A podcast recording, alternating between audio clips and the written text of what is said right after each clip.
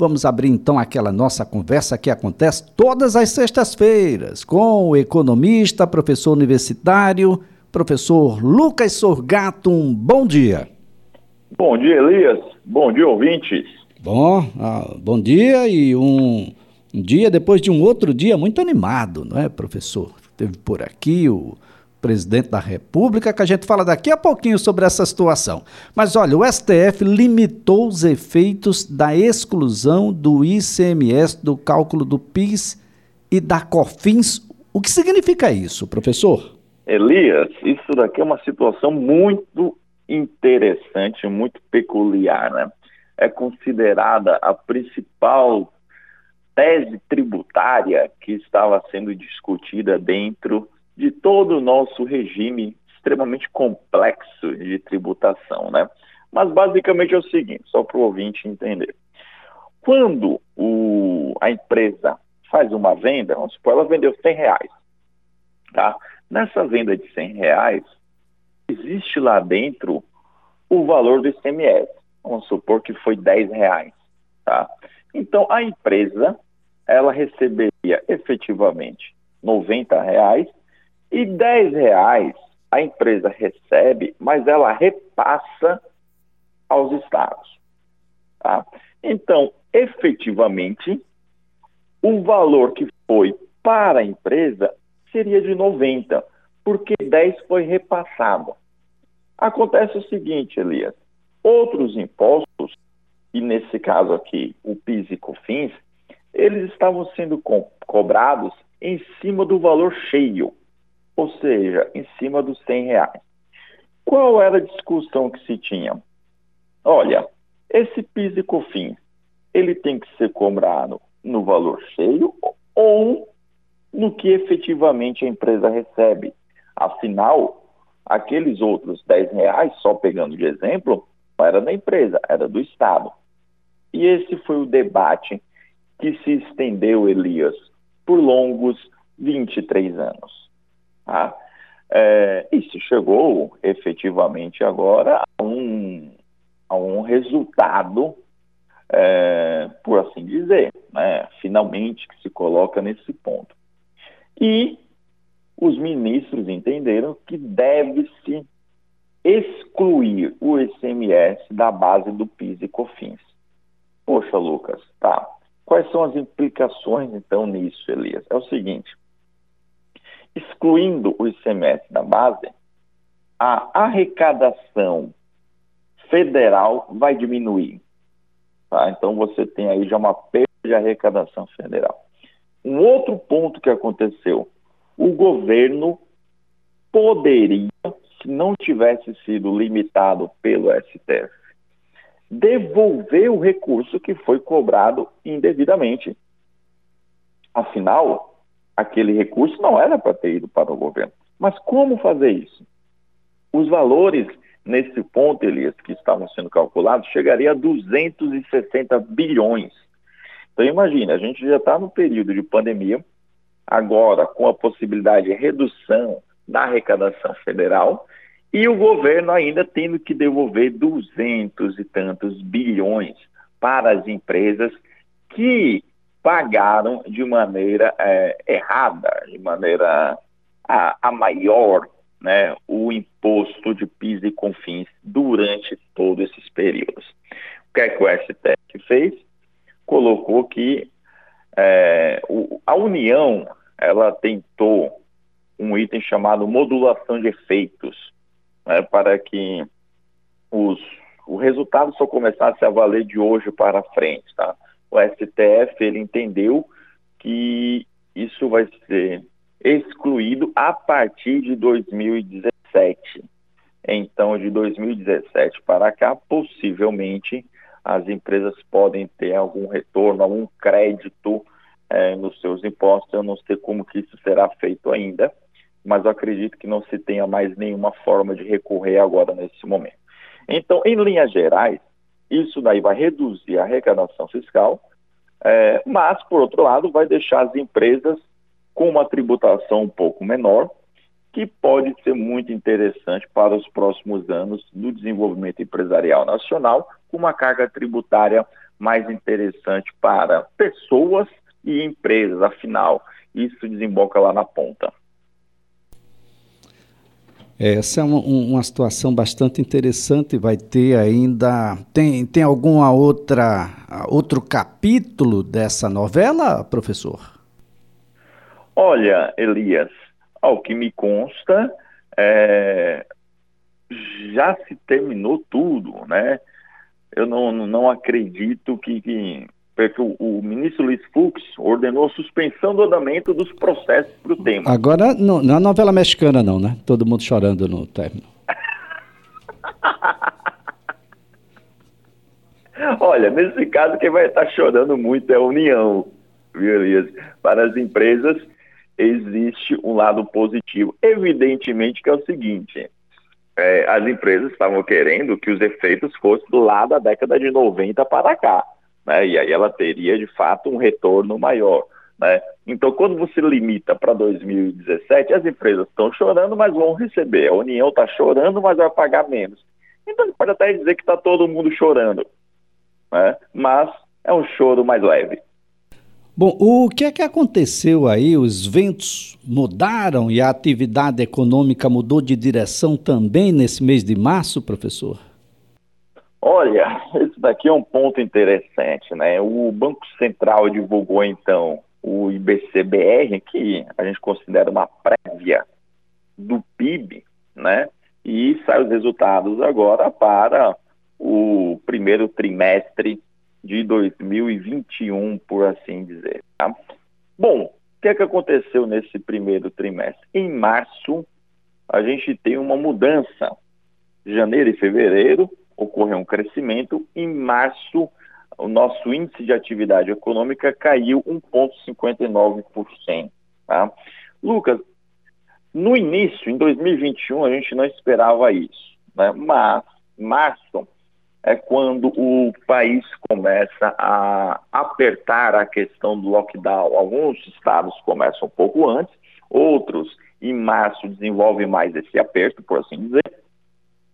E aí você tem toda uma situação que o mês de março, em relação a fevereiro, se torna mais fraco, né?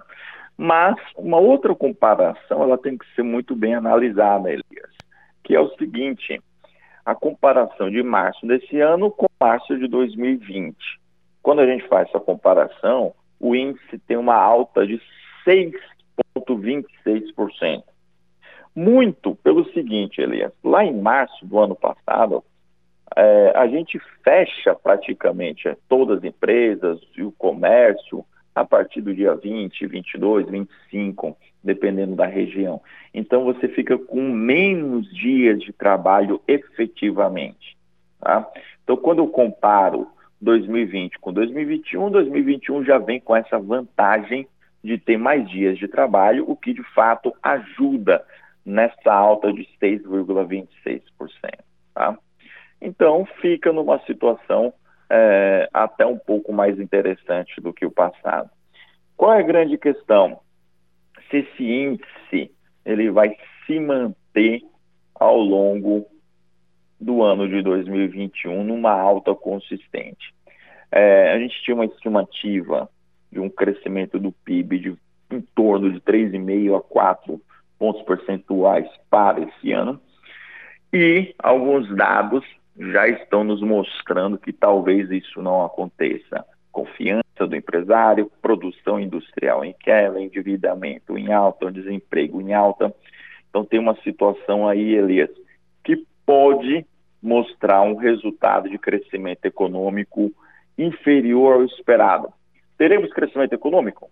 Sim. Por quê? Porque 2020 foi um desastre por N motivos. Então, 2021, que vai ser a minha base comparativa posterior, vai ter um crescimento. Agora, se esse crescimento vai ser o potencial ou desejado para o ano de 2021, provavelmente não, por várias medidas, tanto políticas quanto econômicas, que foram atrasadas, Elias.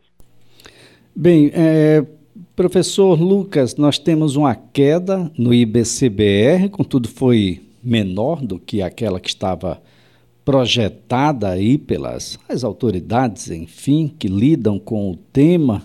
E a é a primeira né, nessa comparação mensal com abril do ano passado, mas reflete aí a segunda onda da pandemia ou existem outros ingredientes aí que, bom, não estão bem claros, professor? Elias, tem alguns, vários outros ingredientes aí que não estão bem claros, por assim dizer, né? É, agora, qual é a grande questão que a gente tem que ver? Impacto, tempo desse impacto na economia e tempo de recuperação na economia. Essa que é a grande questão que a gente tem que de vez em quando é, pensar, imaginar. Muitas vezes, Elias, a gente pode até pensar em um determinado plano, planejamento ou lógica para se fazer em curto prazo, é, mas que o impacto dela na economia vai levar 4, 5, 6, 7, 8 meses. Né? Qual a minha preocupação atual, Elias? Os, os dados macroeconômicos nacionais estão ruins, os microeconômicos também, sociais também, e o mundo de vez em quando ele mostra um pequeno afastamento do Brasil, principalmente por conta da nossa situação e insegurança política. Isso daí é muito ruim.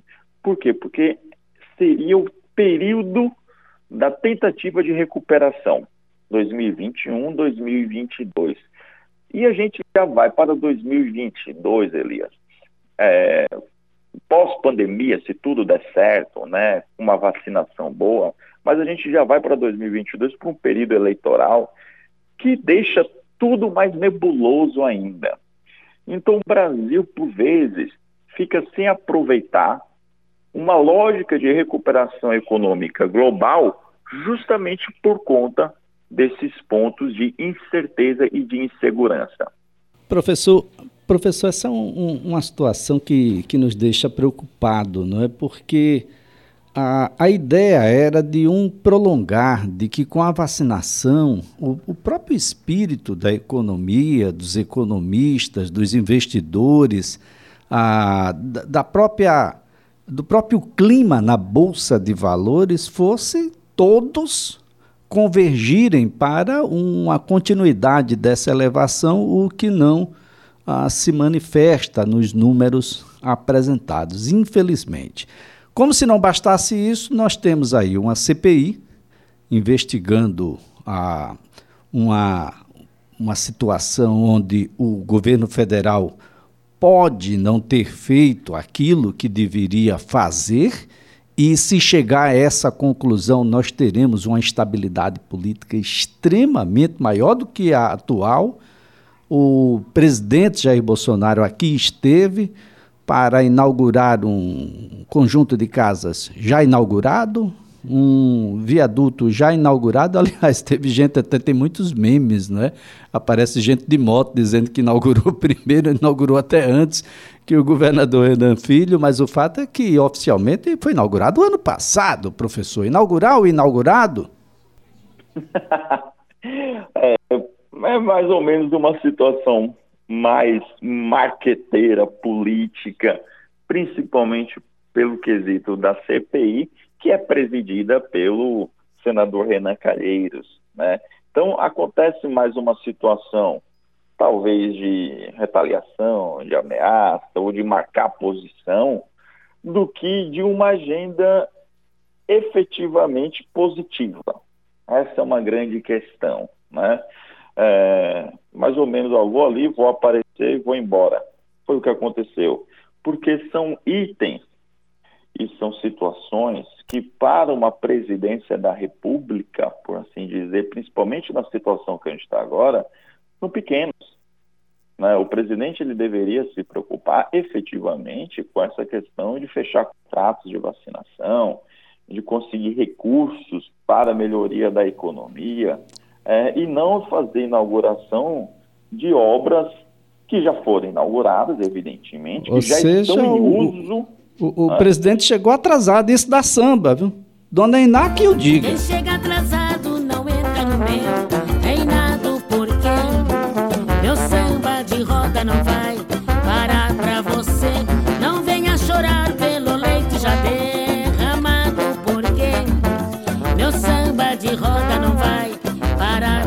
O samba não pode parar, professor? Com toda certeza não. Excelente final de semana, professor. Para você, para todos os ouvintes também, Elias. Porque a gente não chega atrasado, professor. Com certeza. Não. E nem o repórter CBN. Ninguém não vem que não dá, não,